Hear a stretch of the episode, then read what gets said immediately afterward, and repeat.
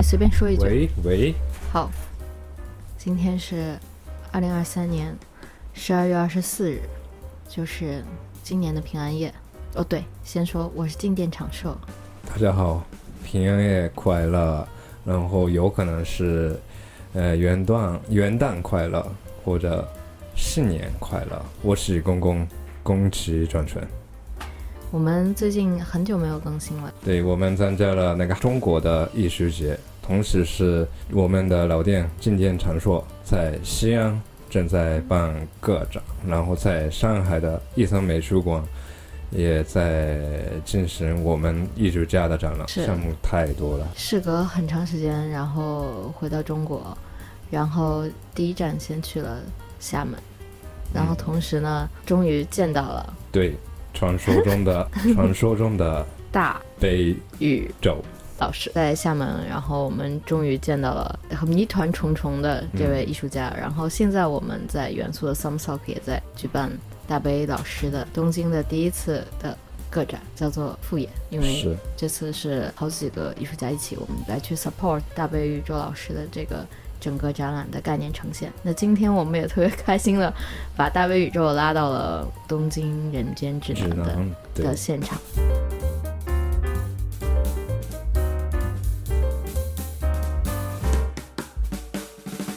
大家好，我是大卫宇宙。嗯，欢迎欢迎。在厦门的时候，我们基本上就是这一天每每天都见面。是我见到他之前啊，就是我以为他是神秘的存在，然后见到他之后，更神秘对各种各样的每个方面都是最神秘的地方，是我之前直接问过什么时候感觉到自己的快乐，然后我的话跟其他人一起的时候，我比较开心，然后大卫老师跟我说，就是他还是一个人在自己的空间里，然后收集一些 big data 大数据的时候，研究这个时候，他感觉到某种快乐的时候，我吓了一跳了。这个这位老师真的对我来说很怎么说，很神秘又神秘，然后就是我呃比较害怕。我觉得宫崎就是他一直说，就说他来我工作室之前，他都就怀着就是比较忐忑吧的的心情，然后过来来找我聊天，对啊，然后也聊了很多，然后我觉得那天那天晚上还蛮神奇的，对我们就是离开厦门的那一天，然后在那个宫崎的那个纠缠之下，终 终于去到了大北老师的，我觉得是很像神的房间这样一个感觉的嗯家。因为他一直很想看，一直不断的源源生成蝴蝶的这样一个是实验室到底是什么样的感觉。然后我们又开始聊玄学的东西，聊到了后半夜。因为所有的创作还是嗯受到外部的影响，所以我那时候非常想看看他的创作空间是什么样。因为很多人可能都通过那个大悲老师的很多作品来接触到他，比如说未来佛系列，就是当时是什么时候来着？哪一年？就是那个上海的那个展览，嗯，上海的那个展览应该是差不多两千2020二零二二零二一年左右，对，嗯一个是一个跨年的节一个一个展览。然后我自己做创作的话，应该是从嗯回溯的话，应该在一零年左右吧，一零一一年的时候十年前。对，十十几年前。是因为那可能很多人接触到，还是因为大家都活在物理的世界里面，所以还是人用肉眼或者能接触到、用手能摸到的这样的一个作品会。人会比较好理解，所以就是像那一百尊未来佛的这个展览，因为它后面的光环也会有点声控的感觉，所以当时是非常震撼的。然后在疫情期间，其实也不不限于疫情期间，虚拟蝴蝶的这个项目也有很多人到现在也是，今天是不是也有直播？哦，对，此时此刻应该还在直播。还在直播，就是大悲老师的虚拟蝴蝶，现在已经有三百多万只了。当时是就是就是蝴蝶的这种认领，或者是说给予的这种方式是什么契机呢？这个契机就要回溯到就是做蝴蝶的开始。呃，在做这个项目的时候，其实就是想尝试将数据算法和三 D 结合在一起，做一些实验。一开始就想说，哎，做个一百多只应该就是极限了吧？嗯，然后一百多只做完之后，一千只、一万只，其实，在做完一百万一百只的时候，就感觉有点刹不住了。当时是为什么突然就一下子觉得还得做更多？嗯，就是就是你在把那个工作流程，包括你把这些所有的你所学所知道的东西。统合在一起，连接在一起的时候，你会发现那条链路是通的。这个模式好了。对，就像那个莫斯呃莫比乌斯环，你突然哎，是的，你你走到你从头走到尾，又发现你又到头了，你就会发现这条路可以无止境的走下去。是的，因为前几天我我还分享给你一本书嘛，是那个九四年的那个凯文凯利的有一本书叫《失控》，然后这也是我一个好朋友他推荐给我的，当时其实。这个繁育新品种其实是有点像一种园丁的感觉，就是园丁在。将这个物种培养起一种模式当中之后，包括无论是生成，它去开启另外一个世界的这个东西，由生成，比如说在屏幕里面，在基于这种模式之下的这种生生态园的这种机制一旦形成之后，它就会自己不断的去产生。哎，讲到这个，我我突然想到以前我之前也是看了一些书，然后里面又讲到一个很新的概念，也不算新呐，就是一个很特殊的概念，它可能没有被大众接受，但是它有提出了一个叫进化场的理论。进化场对，就是相当于说，在一个场域里、一个空间里，所有的生物它的这种进化和演变呢，当然现在比如说我们达尔文也好，包括这些物竞天择也好，它可能会归咎于环境，但是有一些进化它并不是环境所造成的，那谁来操控它？它为什么会这样？对，那这一系列的问题就。很复杂，而且很多时候人看到这种进化的时候，他会去想，OK，那是大自然的一个产物。但是其实，在我看大悲宇宙老师的这个作品创作之中，你会发现有一部分它是基于，比如说对抗生成神经网络，去这种算法去。进行生成，但是其中有一部分就是人工也介入了。嗯，当然当然，所以就你我会发现很有意思。生物的进化，它不仅仅因为人总是要问一个究竟嘛，就哦为什么？但是比如说现有的科技或者说科学理论，它会给到你一个暂定的答案。嗯，它不一定是真的真真实所谓的那个规律。但是就是我在思考这些的时候，我就在想，所有的生物进化，它背后的选择是不是有一个？超越所有生物的意识去做的一个决定。你比如说一些很微小的生物，其实如果你按照科学去分析，其实它没有任何的思维，也没有任何的自主性，它可能是一种趋同或者是一种。一种一种本能的一些反应，但是它为什么能进化呢？这背后是不是有一个选择在帮它，就是各种调参数？其实你在这个模式当中，你自己加入的部分也重演了这样一个模式，就是一个印证。对，嗯，整个的这个进化场就变成了你的 only 进化场。对对对，我就是就是就是在在前半部分，我觉得在项目的前半部分的确是只有我的意识在注入。那比如说刚刚。经典也说说，哎，现在的分发蝴蝶，其实分发蝴蝶不仅仅是为了分享，更多的我也是想收集大家的审美指向，就是哎，大家喜欢什么样的？收集到这种。对，因为因为那些信息就完全，而且它出自于我，但是又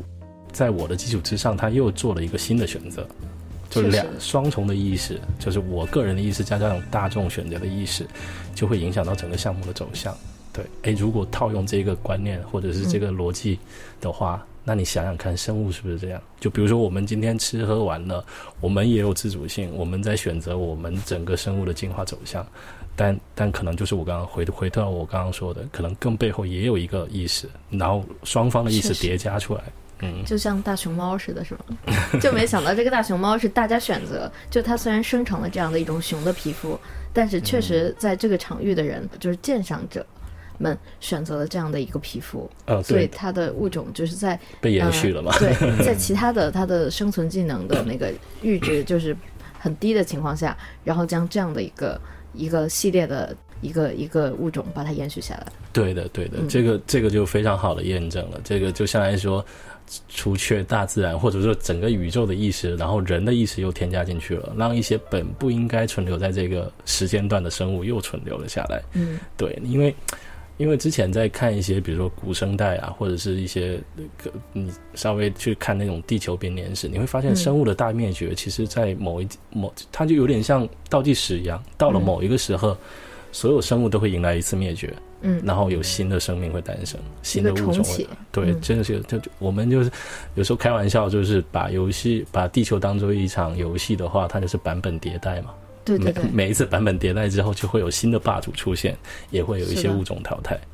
什么蜥蜴蜥蜴人的 蜥蜴人的负面，那个我们也都选了自己的蝴蝶，我的话就是还是就是花纹，嗯，嗯，然后花那个花纹里面有两只就是人的那个眼睛的感觉，哦那，个上面像眼睛一样，就是我们对视的感觉，哦。所以看上了。像像我喜欢的就是被他们就是被其他朋友说这个蝴蝶好像平常也也看到过，啊 就是颜色可能会稍微比较审美向的，就是没有那么花的蝴蝶。那你感觉到就是什么样的蝴蝶比较受欢迎？嗯，这个问题问得很好，就是你会发现，就是完全不一样，完全不一样，就是大家基于自己的标准和原则去选择蝴蝶，就是完全我我完全没办法找到一个非常趋同的，就能感觉到大家内心的一些选择和判断还是非常复杂的。嗯对，但是但是会有一些很特别的轮廓和造型和纹理会被更多人的喜更多人的喜欢。那我觉得在在这么复杂的一些参数当中，就有一些东西涌现出来，嗯，就有一些参数就会特别的出挑。那我觉得这个就非常有意思，你会发现，当中有规律吗？嗯，没有规律，它就是就是数量放出去一多了之后，它有一些造型的蝴蝶，它就是会被特殊关照。对，哦然后然后就是就是你你，所以说你要去怎么去评判它？你去问大家，大家他可能也说不出个所以然，但是大家的选择竟然是有重叠的。就比如说像像我们有一只蝴蝶，它叫台嘛，它的它那个代号就是青苔的苔，嗯，对，然后它的那个造型就是下面的翅膀有两滴眼泪，它其实是圆乎乎的，然后下面有有有那个尾巴，但是那个尾巴就有点像泪泪珠垂垂落一样。然后这个系列就特别受欢迎，在在整个项目当中。然后我就在想，嗯，这个其实按照理来说，这只蝴蝶的轮廓和造型在所有蝴蝶当中里面其实并不出挑，嗯，并没有那种特别，呃，特别怪。对，特别怪，嗯它不是属于特别怪的，甚至甚至在众多蝴蝶当中，可能都会属于那种不是很起眼的。但是，嗯但是我很吃惊的就是这只蝴蝶的询问度特别高。就是拿到蝴蝶会用它们做什么呢？啊、非常多的拓展，就就可能会去做一些啊、贴花，就是在照片里，然后甚至也会去做一些恶创，就把蝴蝶拟人化，因为毕竟每一只蝴蝶都有名有姓，然后他们就会去倾注自己的想象，对，然后因为我的那些蝴蝶的命名又跟自然景物大多都相关，金木水火土的一些一些偏旁部首，我都会把它放到蝴蝶的名字里，所以他们可能这也是一一种他们选择的一些标准。嗯，就蝴蝶你打算怎么做？还是把那个蝴蝶纹在自己的身身上，确实，我有看到有那个有人把蝴蝶纹纹在身上，嗯还挺好看的。嗯因为那个蝴蝶找不到跟它相像的其他蝴蝶。我之前就是我们去了那个大北老师家，我们看到的其实蝴蝶它是一个系列，但是其中我发现蝴蝶的很多器官啊，包括翅膀啊，或者是它的一些形状，其实它很多也来自于其他昆虫。比如说有的蝴蝶，嗯我觉得甚至有点像螳螂。嗯，嗯对的，对的，这就要讲到说项目初始。其实一开始我也并不是一下子就选择做蝴蝶，因为一开始尝试了很多嘛，比如说刚刚说的螳螂啊、甲虫啊，各式各样的一些水生动物啊，也都有尝试过。然后你就会发现，这一些所所有的三维生物，它在渲染当中就会有一个比较劣势的地方，它它要渲染好几个面，你才能大致的看到这个生物的可能百分之七十，而且没办法是全貌，可能百分之七十改百分之八十的信息。但是蝴蝶在就是在这个三维世界里面很神奇的一种生物，有一个二维的面，它有四个屏幕呢。嗯，对，它就是它摊开之后，它的那个所有的生物外貌信息就能够呈现出非常多的部分，然后这个在算法里面或者在渲染里面，它就优势非常大。而且蝴蝶确实也感觉很东方。对，对，我不知道蝴蝶和佛教呃，我不知道日本对于蝴蝶的意象有什么典故，或者是有什么隐喻。嗯蝴蝶的话，就是比如那个高田勋，高田的高田勋高田勋的那个呃《菊曲物语》，《竹取物语》对，大概多利莫诺卡特里这个嗯菊菊曲物语里面有蝴蝶的那个镜头，然后蝴蝶是我们古代的日本人的眼里来说，就是就是别的世界的生物，哦，对，哎，这很有意思。那跟庄子那个也很像，就是它是一个介质，应该有影响吧？嗯嗯嗯就是有点像纽带，就是比如说。我我看到这个东西之后，我会发现，呃，它的另外一个世界里面，它也是一个线索。嗯嗯，哎，讲到这个，我又想到我我那个网站，我网站不是有一个亭子吗？亭子上面有一个匾额“南柯一梦”。其实“南柯一梦”的典故就是在讲说，人幻化成一只蚂蚁，生活在地下城，过了一生，然后醒了之后，发现他那一生其实就是一个梦。啊，嗯也很像那个你之前一直跟我说的那邯个，郸之梦。我想说的是你跟我说《黑客帝国》那个是就是，哦，对，嗯嗯，而且这个这个这个“南柯一梦”这个词，其实跟死亡也有关系。嗯，就是有些人，比如说一些嗯葬礼上可能可能会写什么英年早逝啊，或者是就类似这种哀悼的词，嗯但是有一些人他会写“南柯一梦”，他觉得他他作为人类死去醒了，的他只是醒了而已，他可能他当他在醒来的时候，他可能就不是人类了。他就是也可能在这个次元里面轮回，但也可能会去到，嗯，其他的就是像大悲老师，其他的大悲老师所构成的这样的一个，就是又有浪漫又有算法嗯，一起的这么一个世界里面去。对，无无止境的循环嘛，就像我刚刚说的那个莫比乌斯环，你走人生走到尽头了，你可能哎，你会发现其实那个不是尽头，还有再下来，有点那还有一圈。很 Cube 的感觉，像那个新荒方嗯那个电影，你看过吗？你看过？就是当时我觉得游戏快结束了，终于从这个险境的这种超立方体里面可以出去，结果出去还有，如果真的是这样呢？假如现实和物理世界的终结到终点之后，你会发现其实只是一个新的开始。我不知道在座两位有什么想法？有的时候我在想，就是自己有可能就是那个光标，因为小的时候我是从那个 VB 和 QB 我都有学过，当时就特别喜欢，还有包括 logo 那个小乌龟的那个，嗯，我就觉得系统，对 对，到此系统了，我就特别享受去操作那个光标，因为它光标它就是一个发光的东西，它就是在运算嘛。我是觉得过程很重要嘛，我是比较能够接受自己就是有这么一个模式，或者是之后它还是会有，比如说无限的循环。嗯，我的话，刚刚我跟你们说，我个人的话比较喜欢跟别人沟通嘛。其实我以为我认为的我自己和别人看的我是完全不一样嘛。嗯、嗯，过程也是，然后结果也是。嗯，所以其实，呃，我经常有一些矛盾，就是我以为的自己和别人眼中的自己，眼中的自己有就是差距嘛。但是，所以才有意思。就是反正这个世界里面有无数个镜子，你可以映照，有无嗯数个这样的一个过过道，你都可以去。因为那个照人因子看的东西也是，其实就是我们有可能是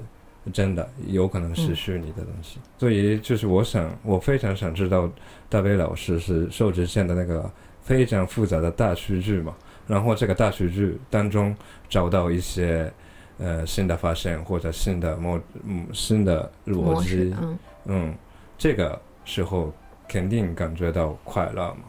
嗯，但是就是不断的创作的过程中，你不会觉得累吗？就是那么复杂的事，对，所以说我刚刚提提的那个问题给给两位嘛，就是你、嗯。当你发现就是你所处的世界，包括你接收到的信息层层叠叠、无穷止境的时候，你面对这样自己可以归乎为零的时候，嗯。你那种感觉是什么？对啊嗯，当然在我来说，就是会开心，肯定是一点嘛。就毕竟嗯这些东西你是一点一点的去收集、整理、创作出来的。嗯但是回想起来，你就会觉得自己无比之渺小，渺小到经常大家会比喻说自己是尘埃嘛，但对我会发现连尘埃都不是。当那个时候，又随之而来的又是巨大的悲伤，就难过。我能够从那个大悲老师写的诗里面，就是你去嗯整理的那个、乱对乱马诗里面，就这次我们展览里面也会有这个文本基因的这样一个作影像作品。其实这里面的诗是就是在刚才大悲老师说的这个网站上，那个作品有多少首诗？现在有二十几万行诗，嗯二十几万行诗，然后成成作品的就从成一套一套的那样的诗大概多少？呃在我这边，我自己整理出来了四十几条。然后其实从嗯、呃选择诗，选择由他人世界上各种各样的 IP 地址去生成的这样的这种文学的语句，算是基于中文的叙事下面去进行的这种语句创作。完了之后，再经过大悲老师的人工的编辑和，撰写嗯然后就变成了这样的诗句。其实从那个诗句里面，我也能够看到，就是无限小，但这个无限小当中，我觉得又有一种安全感，就是你知道这个宿命论是如此，所以你爽在这种悲哀当中的感觉。爽在这种悲哀当中。是，对，就是你会发现，我面对这样的一个一个一个情景之下，我还能够拥有自己一点点东西。其实某种程度上已经很满足了，因为嗯，因为你现在就这这个要怎么去去我觉得一定是经过一个无限膨胀的过程当中，然后再意识到这个的时候，就会有一种安心感。我打个比喻吧，就有点像，有点像，比如说理财，嗯，就是你可能收益率，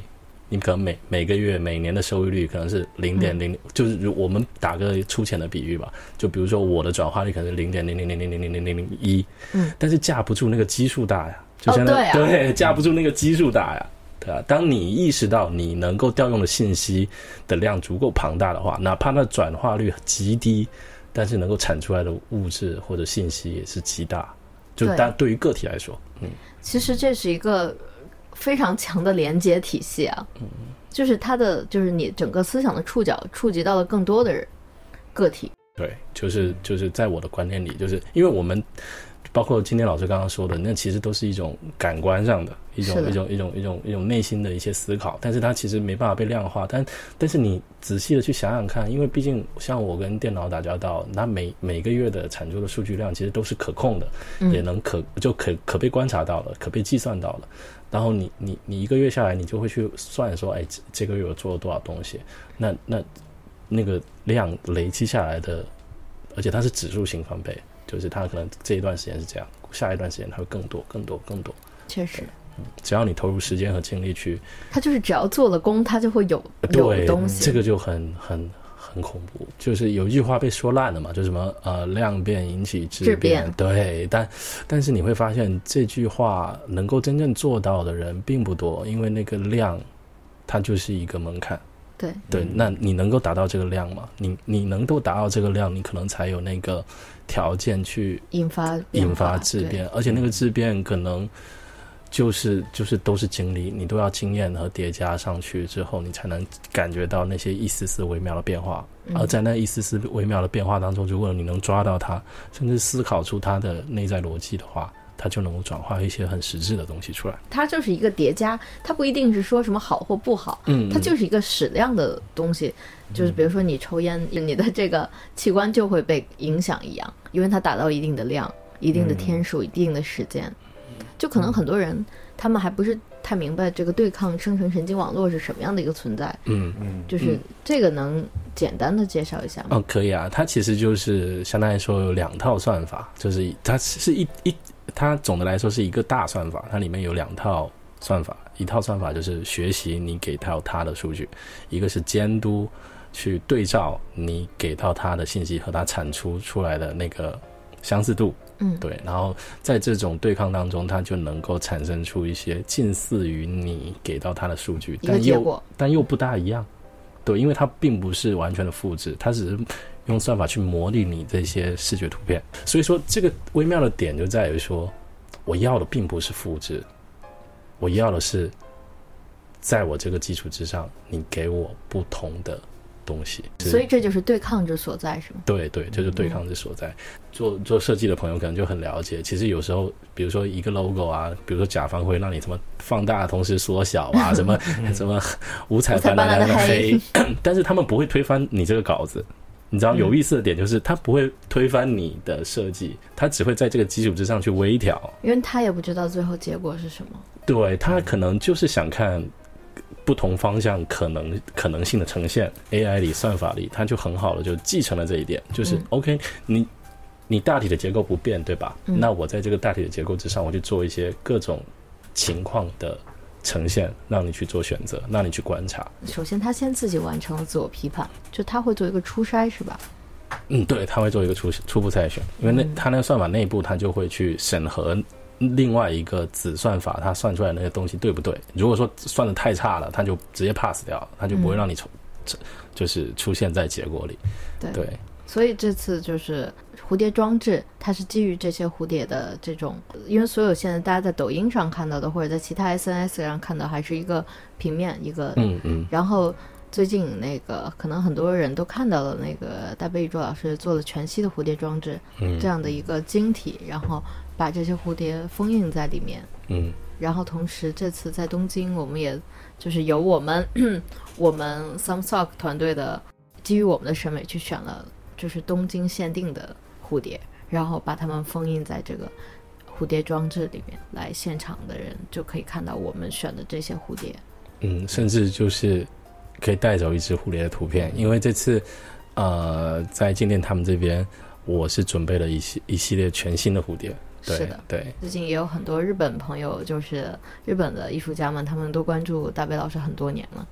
然后今天就是最近这这两天嘛，因为我们昨天才开幕。然后终于看到了，我觉得，我觉得就是就是你会发现，就是人和人的关系就是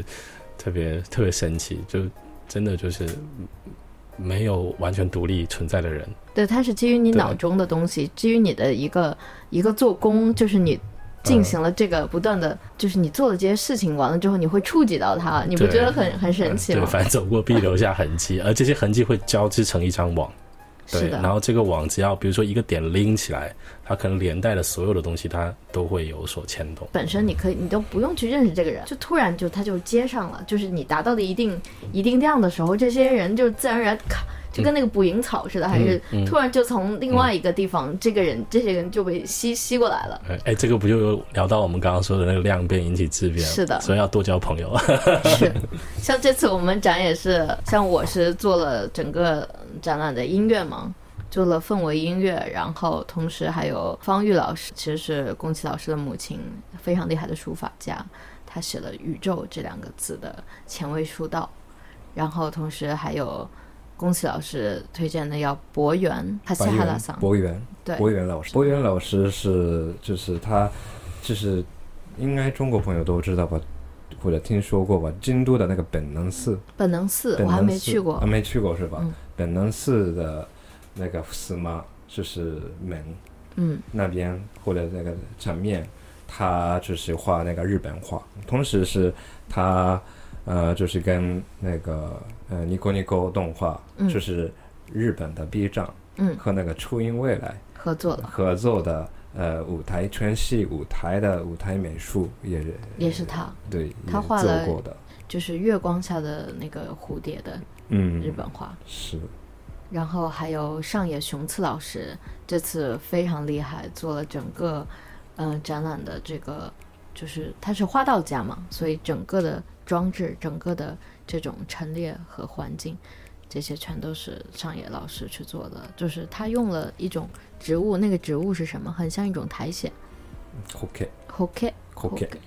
怎么说呢？Coke，Coke 中文是什么呢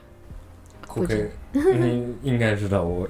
看看苔就是苔嘛，是苔。这是苔吧？对，是一种苔藓。还有它的木木雕。然后还有他做，他把，就是我们用做了一些，嗯，电子小屏幕的这种捕捉蝴蝶的装置，我们把它都结合在一起，然后充满了这个植物的味道，充满了青苔的味道。然后大北老师的这些所有的，就是从蝴蝶啊到那个未来佛，然后都在这有点像是人工的山之上的感觉。嗯，对对对，我看我我在看到上野老师的那个置景，就是我想到一个词，就海气浮山，就感觉就是真的有空间，而且是那种很宏大的空间微缩在一个空间里的感觉，就非常非常震撼，真的非常厉害。我是就是远程看布展的时候，我就已经站好。我来的时候，我就我在想，我其实是在一个这个场景，它突然从一个就比如说 MetaVerse，或者从另外一个不存在这儿的世界去把它摘出来，嗯，然后突然就放到了一个现实的空间的感觉。因为它那个置景前排都是一些。啊，上野老师做的木雕嘛，嗯，然后那些木雕就很实，就非常扎实，对，它是一个很像很像人，对，而且又是物理的东西，就是你你能感觉到扎实，它是存在这个物理世界的。但是随着那个置景的由由近及远，到后面就是纯粹的数字的东西，你就会发现这个感觉就很玄妙，从物理到现到虚拟世界的转换，对，在那个展陈当中就完美的呈现。对，然后在后面又是。那个方宇老师写的“宇宙”两个字，对，宇宙宇嘛，宇宙就是时间、时间空间的意思。对，后面音乐我也是在这边一边测试一边把这个音乐去做完的，所以我觉得这样的一个协同，这样的一种作业还是特别开心的一件事情。然后，其实很多人都非常好奇，就是像日本，它是一个佛教大国，嗯，很多人从小就会接触到佛教，但大悲老师是怎么去和？佛教的这种象征去产生联系的，那这就是关系到从小的这种宗教艺术文化的熏陶吧。因为，因为我是生活在闽南地区嘛，中国的南方，然后我们那边所有的民俗也好，宗教也好，相对的就会它的功能性会更强一些。对，就是可能一些节日庆典啊，然后可能一些祈福啊，可能都会在在寺庙里进行。从小家里也都有供奉这些东西。然后就会觉得说，哎，这个东西神佛似乎离我并不是很遥远。我们的话，其实就是很多人以为就是日本是佛教大国嘛，但是其实那个这个佛教已经变成了我们的那个生活的一部分。哎，那其实也很像哎。对啊，对，有有有有有那个趋同的点。嗯，就是研究那个佛经的人是相对来说非常少，所以对一般的。呃，我们日本人来说，那个佛是怎么说呢？就是父亲、母亲、爷爷奶奶，他们就是小时候跟我说，就是啊，就是某种就是非常的要崇拜，或者就是要尊敬的一种存在，高维度的存在。对对对对，我会感觉在日本有大家族的地方，它会有佛堂，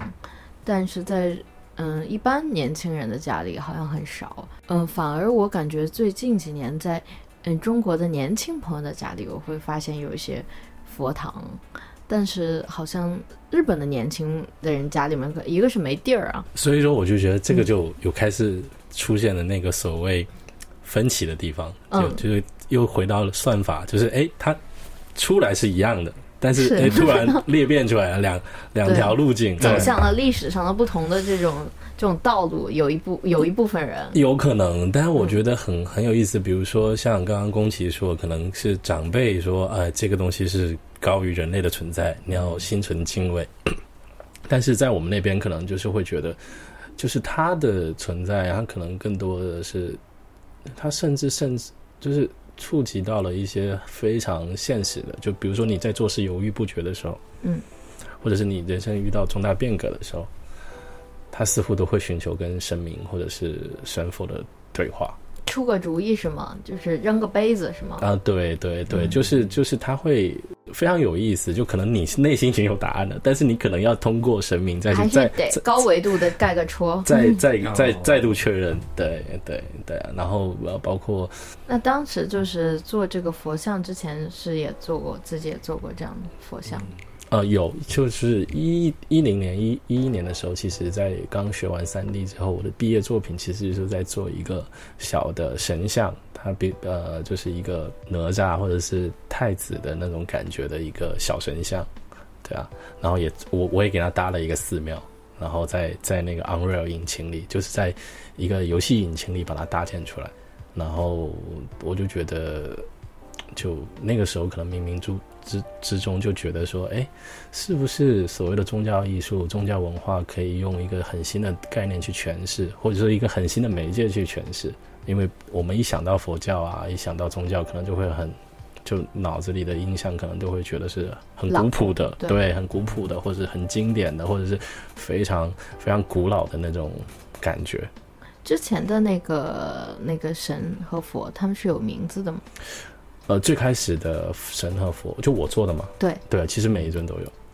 对，但是但是到后来就是直接统统称为仿佛未来系列。今天我也有跟宫崎在介绍说仿佛的仿佛未来这又是仿佛是吗？哎，对 对对，一语双关嘛。因为仿佛仿佛未来，你直面理解就是好像是是未来，然后你拆开分拆开去解释的话，就是模仿佛的未来。是的，是的，我之前我就一直在看这个。对对，我觉得这个一语双关就。你说真正是佛什么的，大家也不知道谁是真的，但其实都是一种模仿和拷贝。啊，对，而且在我看来，其实所谓的神佛，因为在米兰地区，神和佛就是都离得很近，其实没有去细分，没有去考据，不就是。普通的民俗文化不会去考据说，哦，我到底是怎么样怎么样？这这佛教什么正统是吗？对对，就不他不会去用那种考据，或者说很很严肃，或者说很较真的状态去研究这些东西。他们就知道说这个东西就是高于人类的存在，然后他能够给我一些信息。嗯，那其实我其实反而我是回归到这种状态，就经常采访的的里面会问我是不是佛教徒，其实我并不是佛教徒，我只是觉得说。我觉得我喜欢佛教传递的一些理念，而且佛教纯粹来说，它可能更多的也是，更多的也是一种思考宇宙的方式。对，其实这样可以更客观。对他，其实佛教佛嘛，觉悟者嘛，他并他一开始也并不想说让大家变成把把这个东西变成宗教，他更多就是我通过我的思考，让大家知道说，哎，原来这个世界这个宇宙可以换一个角度去看，嗯，换一个角度去想。做装置的话，其实就是。就是我刚刚说了嘛，就是你，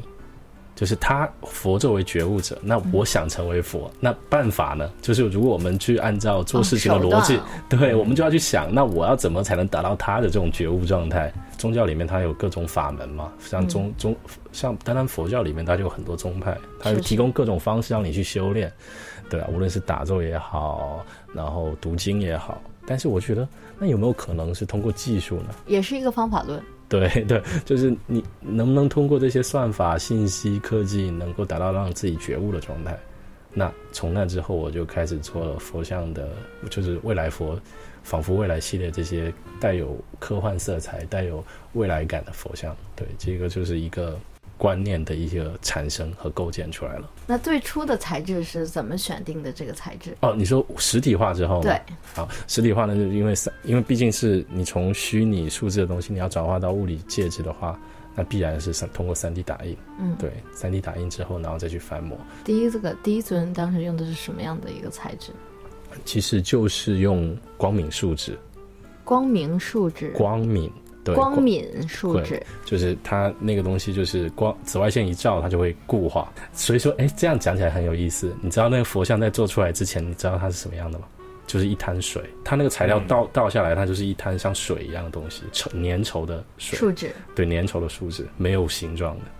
然后通过机器一层一层照射，然后它的那个造型慢慢被确定。哦，对，是就好像我们那个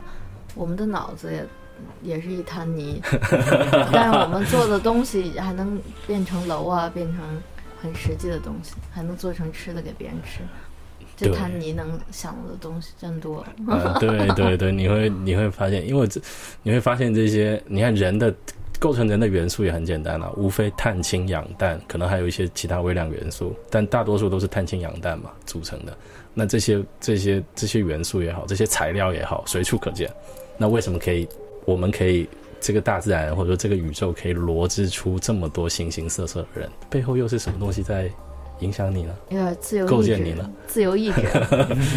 就是自由意志选择强迫症，就是要做出点什么的自由意志。对啊，就比如说我们经常看一些科幻电影，可能啊给你打一枪，把你把你粉碎成离子呃粒子状态，那其实打出来打碎之后，其实就是碳氢氧而已。像说到这个，之前大北老师还在。游戏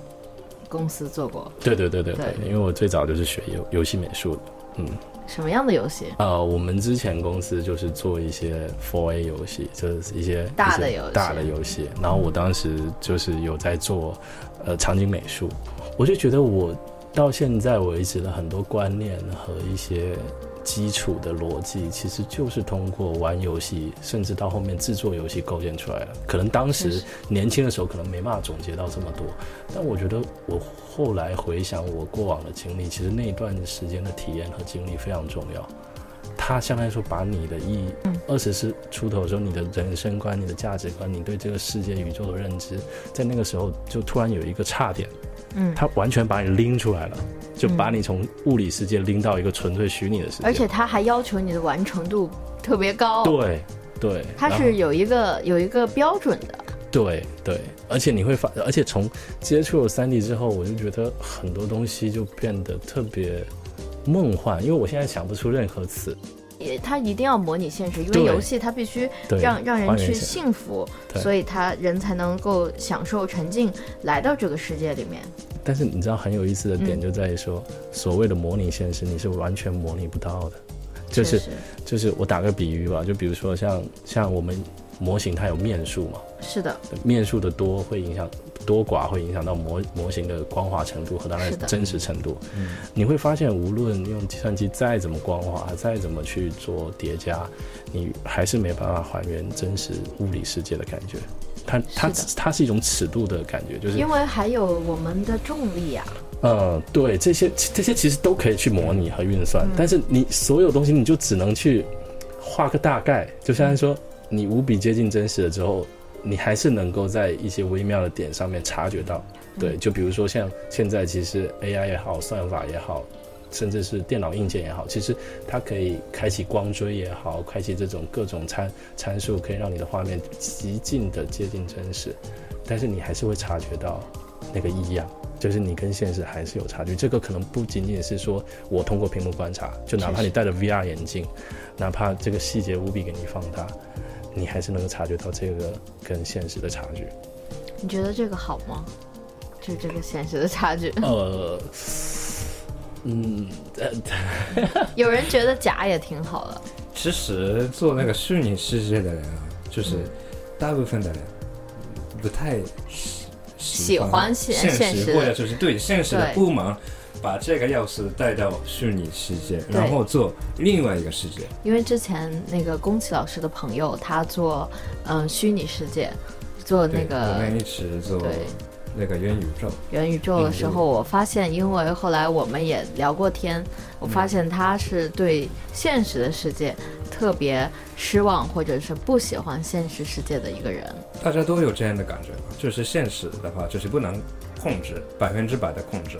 但是就是虚拟世界的话，就是就是如果你可以写程序的话，就是现在的那个你刚刚说的那个重力，也是那个物理演算，按照一个呃原则来嗯控制另外一个世界。模式的话，我觉得会好，但是现嗯在，呃，现实的问题就是说，通过屏幕的话，还是感觉就是物理的身体会被消耗嘛，这是一个嗯最大的但是你 bug。想想啊，现在的那个现实世界和现在的那个虚拟的世界，如果完全一样 double，嗯，或者就是辨别不出来的话，也是很可怕的事情吧。确实，但是现在好多人也发现有一些证据，就是这个世界不真实。哦，对，那那该怎么办呢？但是，但是就是从那之后，我就发现，就是就不要在虚拟的世界做写写实的梦。嗯，对，就你不要你不要在虚拟的世界做写实的梦，对，这样不好。但是你要知道，就是游戏公司嘛，它毕竟啊毕竟要体验嘛，所以说你它它尽尽可能会让你，比如说做一个斧子，做一面墙，做一个家家具，你尽可能还是要接近真实。但是从就是从那之后，我就开始对游戏制作可能就兴趣不就祛魅了嘛，我就就觉得。人也容易变成恐怖谷嘛，就是如果有卡拉对啊，的对啊，对啊，对啊嗯，对啊。然后从那之后就，但是你又不可否认，你对于那个虚拟世界是热爱的，它必须和现实世世界中真的东西可以那产生一个交互。就比如说，呃，以前我看过一个新闻，就是说，嗯、好像发现哪里的蜻蜓还是蜜蜂越来越少，但其实这个蜻蜓和蜜蜂有可能会是人工派过来做间谍的这种，就是就是我在想会不会，我经常因为知道这个时候还蛮小的，我想会不会有一些昆虫，它其实已经不是大自然中的昆虫了，它全是监视系统。有一段时间，我就是，呃，有一个就是奇怪的研究小组，我就把那个虫子逮过来看看，它是不是假的虫。就像就像国外也有把鸟打，就说鸟是假的，对，啊，就是他们其实是 是那个监视器，自然的摄像头。尤其是我有的时候在想，就是什么有什么老鼠、蟑螂这种特别多的东西，它们是不是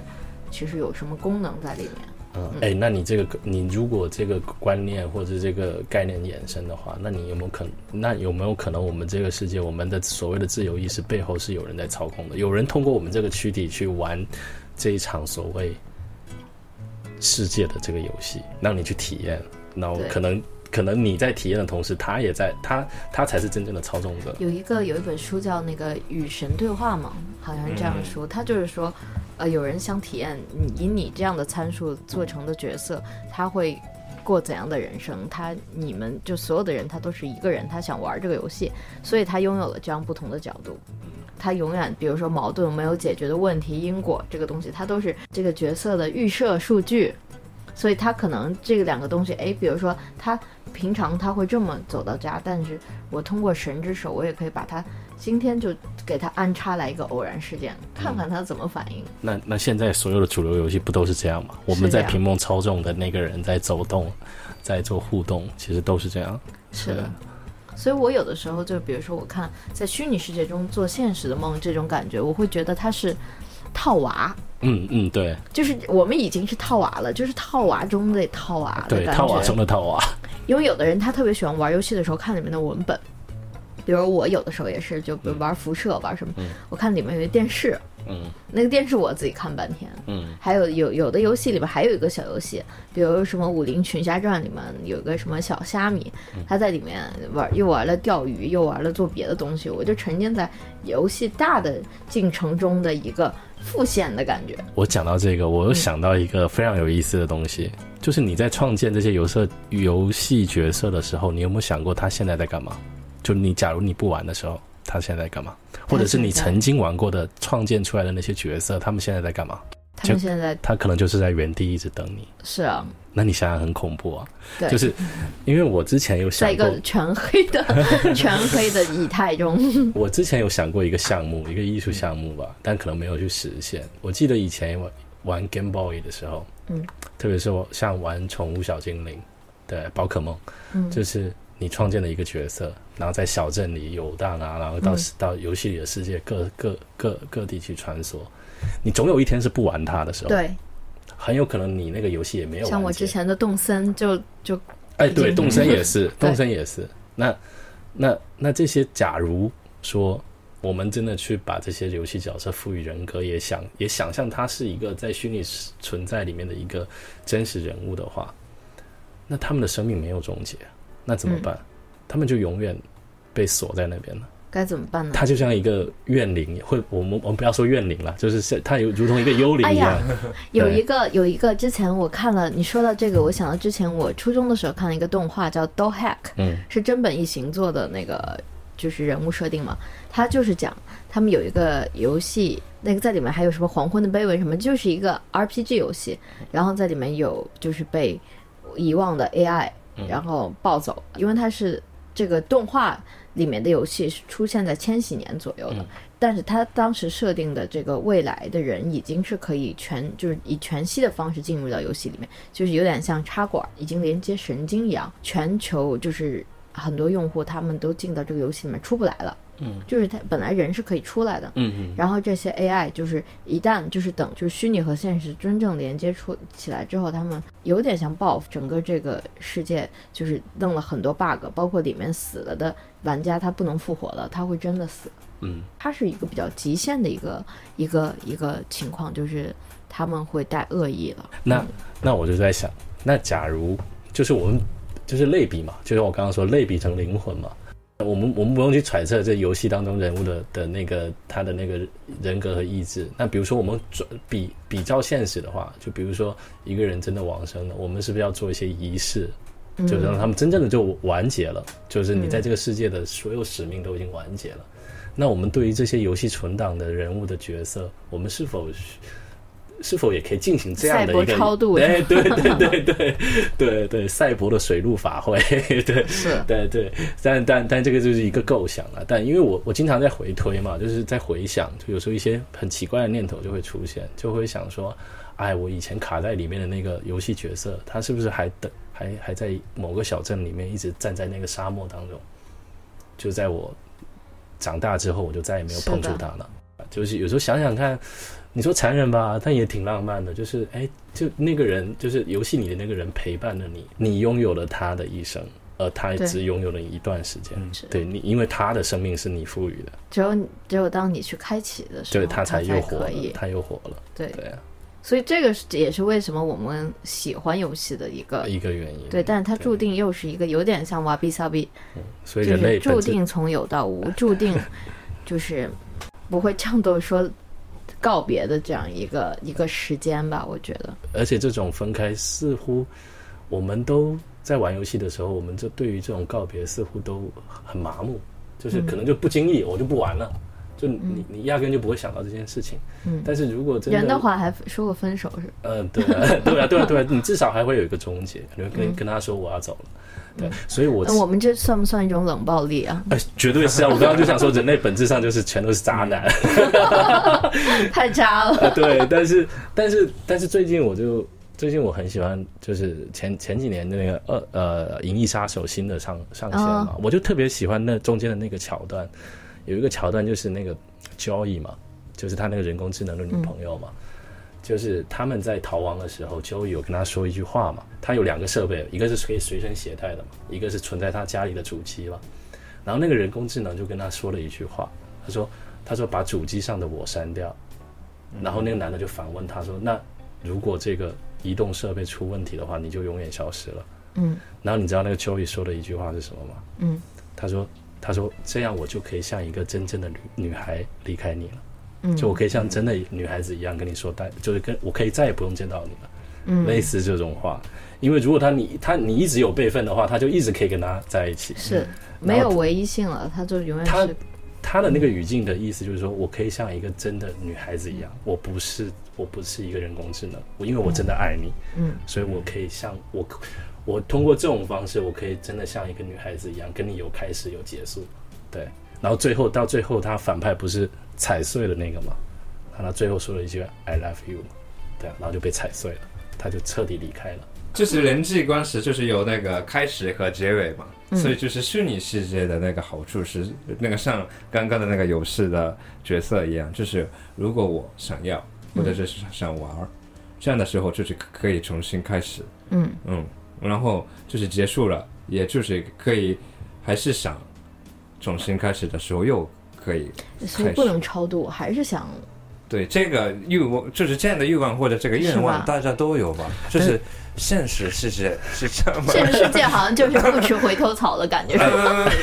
怎么是不断的离开和什么呢？就是重新擦擦肩那个擦肩而过，这个叫做什么？上辈子造的什么孽系列？但是你，但是但是我们，比如我们情景代入嘛，就你代入到交易那个角色，嗯对他他就是因为他没办法离开你，他嗯他的所有存在都依附在你存在，呃，依附在那个主主角身上，所以他觉得他很不纯粹啊。他觉得他他真的不是一个女孩子，包括他中间有一个桥段，他叫了一个真实的女孩子跟他重叠，然后跟主角发生了真正的关系。嗯，对啊，他作为人工智能的这种卑微和他他已经具有人人格的这种存在的前提下，嗯，是的，你他的离开，我觉得就是他对他最大的尊重。是，你不能再调用他了。我那所以说到最后那个情景，你你想想看，那个 K 又看到那个大屏幕 Joy 的广告，嗯，他就是一个完全陌生的他。是的，因为那个女生就是长得一模一样，但是他跟他讲的话就是他之前的那个 Joey 完全不会跟他讲，他那个时候就整个崩了，他觉得这个这何之为人？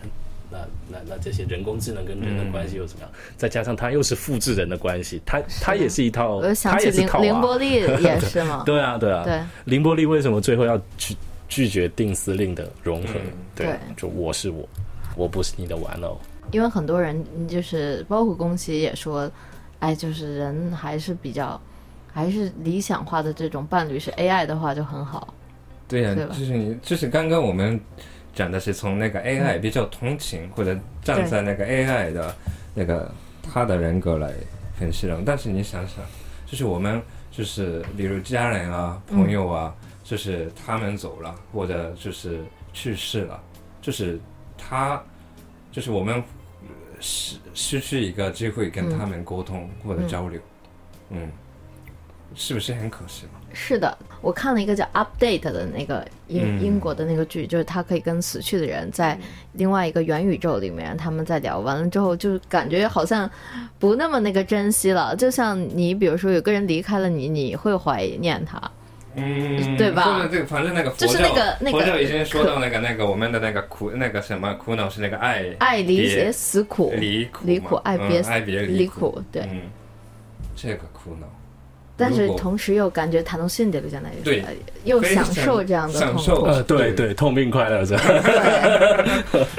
对。我们嘴巴里喊的痛苦，但其实对于、对于人来说，呃也不能对于人来说吧。你看，有会有会有，对啊，嗯。对啊，是痛苦，肯痛苦跟真实存在。他们都矢量存在，啊。就是你光傻傻乐，嗯光傻乐，我觉得这个这个东西它就是变成了一个复制品，对。多巴胺的叠加。但是痛苦的原因很多很多，就刚才比如你说的 Joey 的这个痛苦，就是他跟人，他跟主角又是本质两种两两种存在，但是它又有宿命论般的这样的一个悲哀，他就注定。不会有 happy ending 的的这样一个但是是这个是他自主选择的。对，然后他又是自主选，择的，我自我自己选的，我选择痛苦啊，我选择毁灭。嗯，嗯这个就是被这样对待的男主本身，嗯，这个这句话我觉得有点意思。你觉得他是为的男主吗？因为如果男主不存在，如果还有其他的 A B C D 的话，那因为男主的体验就是看到了这样的一个视角，就是他做了这样的一个事情。嗯，对，但是这个是男呃男主的体验，但是作为作为女生，她作为女性 AI，她去做这种选择，她是不是也有一种是我成全了我自己？她可能会有挂着，为了他的在幌幌子完成了一个，自我实现，嗯，对，也有可有可能她已经真的变成人了。她觉得就是因为爱，他成为了人，嗯，然后他成为了人之后，他要选择死，他要完，他要完成这个死亡这个动作，他才能真正的成为人。有可能对，然后爱可能是他的一个部分吧，就是我想着是全。成为人，成为人需要变成什么哎样的东西？要成为人当中，人是有终结的，对，人是有终结的对。嗯，哎确实那这样说会不会有点太腹黑了？对，又进入了一个解解构的漩涡里面。对对对，因为我有的时候就会呃会想很多，比如说他有两个人在极限拉扯，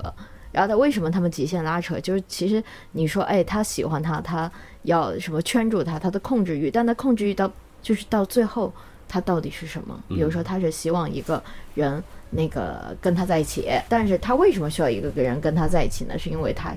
不没有办法一个人待，为什么他没有办法一个人待着呢？那是因为他童年的时候不断的被否认，他需要一个他的复制的东西作为参照。就是我我会不断的一直想到，就是追溯到最始始祖的这个开始。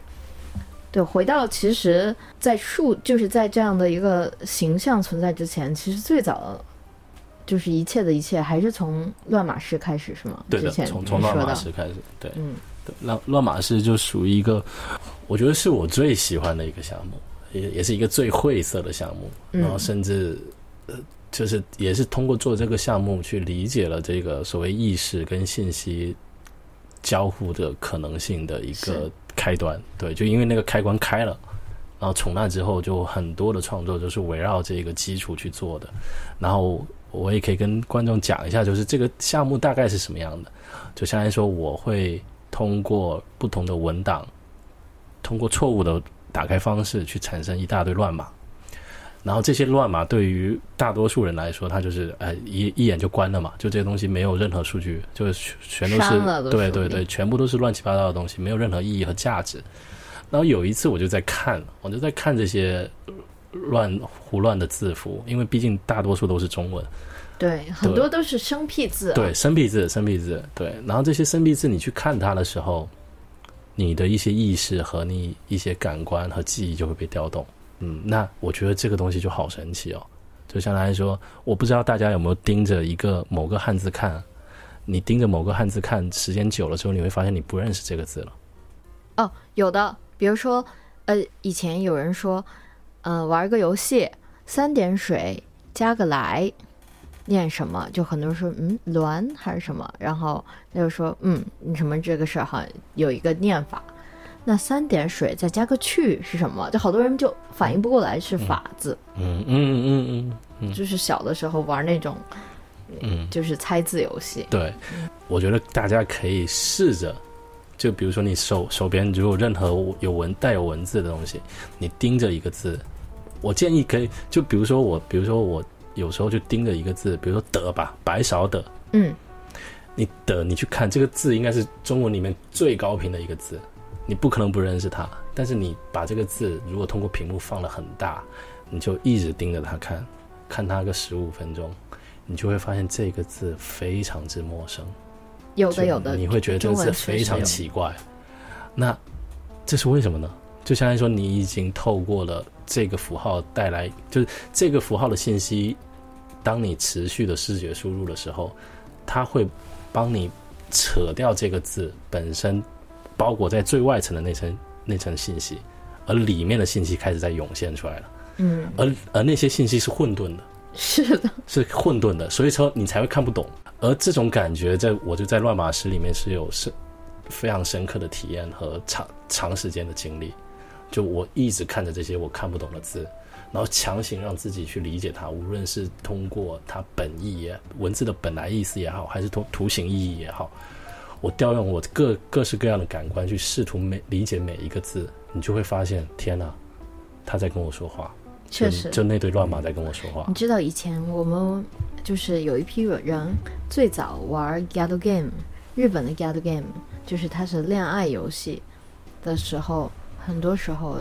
就是这个解码没有解好，然后很多人是看着乱码去玩这个恋爱游戏的，在那个时候呢。有一些人做了一个乱码和日文的那个假名对照的表，然后他们就比如说那个 i e y o 卡 k 库卡扣，嗯，然后他们就会有一群全都是，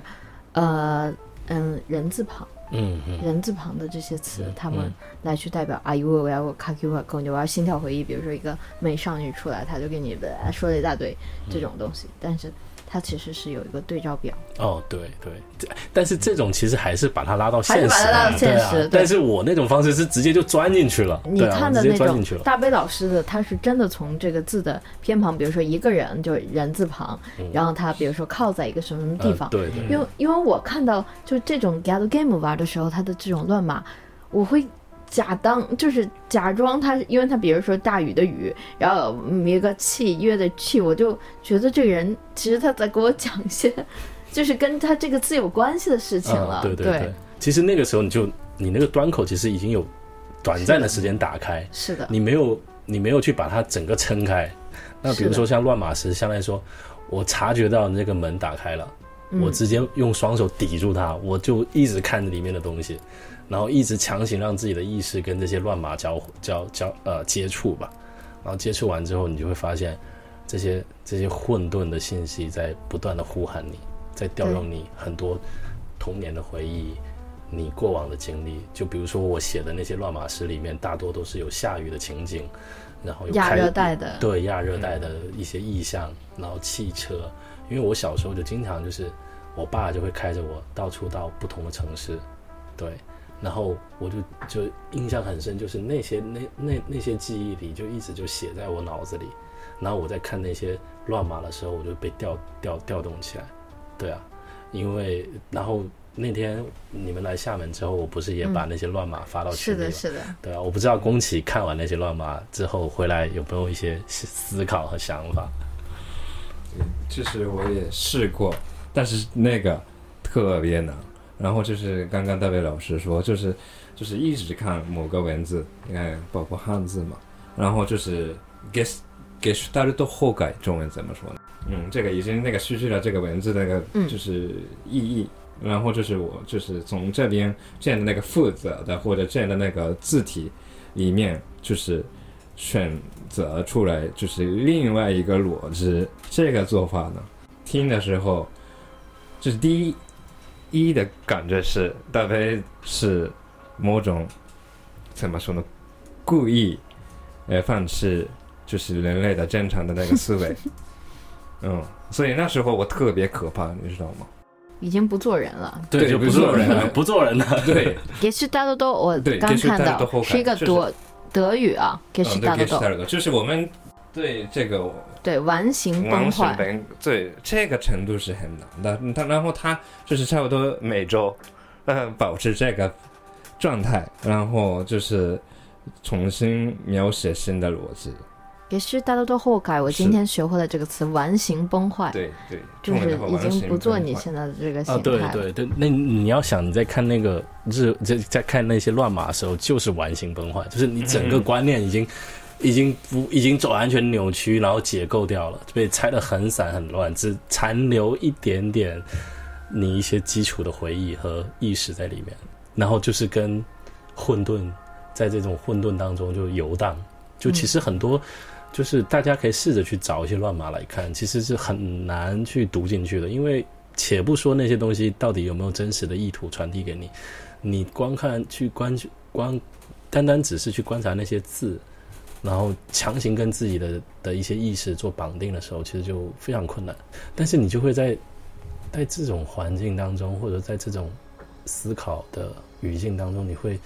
感觉到跟现实世界是完全隔离，它跟游戏还又不大一样，嗯，跟你读小说也不一样。我觉得这个也跟你的经历有关系，就是你可以从当中拆分出来，或者想象出来一个秩序，对，对在无序中你找到了一个秩序秩。序，对对，因为因为我们玩游戏也好看电影也好，读小说也好，其实都是把你的意识带到主人公身上，嗯你去体验他的体对移情。我相信目前哪怕是你描写外星人也好，了解那种其他生物也好，你最多也只是把人类的意识移植到那个物体之上，你其实还是用人类的思维去思考。但是通过读乱码时，你就感觉真的自己就已经不是人类意识了，就是混沌，就没有任何意义。既不是超越，也不是降格。对，它也不是带你去体验另外一种生物，或者是另另外一个角角色。对，是的，嗯而且而且，我觉得玄妙的点就在于说，你冲进去了之后，你还拉了一些东西回来，嗯，嗯，然后还能够把它再叙述出来。你再回归到一个人类正常的意识的时候，你再去读那篇文，呃，乱码时，你读出了完整的画面，而那些画面就像我刚刚一开始说的，它出自于我，又不属于我，因为那些乱码是完全不可控的。但是这些这些记忆的碎片，以这样的方式又罗列出来，又真实的表达了我某些很特殊时候的情景。对，它又是一个物理真正存在的东西，它又是在你的生活当中，就是完成的你一个你的行为。哦，现在十点十点二十六，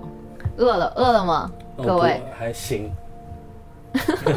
要不再聊一会儿？我感觉今天今天今天二十，今天二十四号，我们订了很好吃的，突然回到了啊那个现实世世界中，啊，对，订了很好好吃的。然后这几天，呃，大贝老师来到东京，不断的踩雷吃东西。我我明明 提醒了好多次，不要被拉客的人拉 拉出去吃东西，结果还是真的就是因果一样，偏偏的被拉了过去。我就太相信混沌和随机了。对，就就是偏向虎山行啊。然后吃了预制菜，那个、嗯，对对对，但但也还可以啦，真的吗？但也还可以。东京还是很可爱的，真的。我们因为我们这次来，我是第一次来东京了，对啊、然后，哎呀，从小到大对日本的想象和向往，在这几天有一个初步的接触。虽然这、嗯这几天我因为大家也都在忙，也在画廊里，可能也没有更多的时间和机会去外面感受再。看看。对，但是但是我我住的那个酒店楼比较高嘛，它呢可以俯瞰整个东京的夜景和白天的城市景观，然后给我的那那个视觉体验还是非常不一样。还是很赛博的。对，非常、嗯就因为因为发现它并不是说高楼多，它我们我看到的那个其实房子都比较低，然后可以看直接看到地平线。我觉得在中国的高楼里面，你很难看到远处的地平线。都都很高，都很高，因为都会嗯挡掉，都会挡掉。东京这边就可以看到毕毕竟是地震频发的地方。但反而营造出了一个特别美的感觉，因为哇，这可能有有写入我的记忆里，可能以后的诗里面也会出现。因为我落地的时候是到呃晚上差不多快两一一点多嘛，然后我看着窗外的那个远处的那种呃高楼上面的那种红色灯光，就很像海浪的潮汐一样，就一闪一闪的，然后一波又一波的。然后就是由由近及远都能看到那些红色的灯光，在在城市的的地平线，就很像在看远处的海岸线一样，对，特别美。海岸线在那个嗯石头海洋的顶端啊。嗯，哦，对，那个叫什么海平面，可以就感觉在看看海平面一样，对，特别特别特别浪漫，红色的发着光的海。对，那这个意象可能就写到我脑子里，有点 Evangelion 的感觉。那我们今天和大卫老师揭秘了他的很多思想，而且其实说到了很核心的地方，能 get 到的朋友们可以慢慢品一品。嗯，我觉得可以聊，就是就聊不完的这些东西，可以一直聊。回头可以继续来一个，我等我把完形疗法学会了，我觉得还能再聊个几天。对对对，算是像上次去厦门聊的延伸嘛。那其实还可以再延伸，就还可以再延伸，是的，不断的不断的，对对对，就像你说的，人生就是套娃，这个世界就是套娃，那我们可以一直套下去，套起来。那我们今天的东京人间指南就到这里，我们该吃饭去，平安夜的平安饭。嗯，大家 Merry Christmas，Merry Christmas，新年快乐，拜拜，拜拜，拜拜，拜拜，Merry Christmas，Mr. Lawrence，你说了，好。Okay. Okay.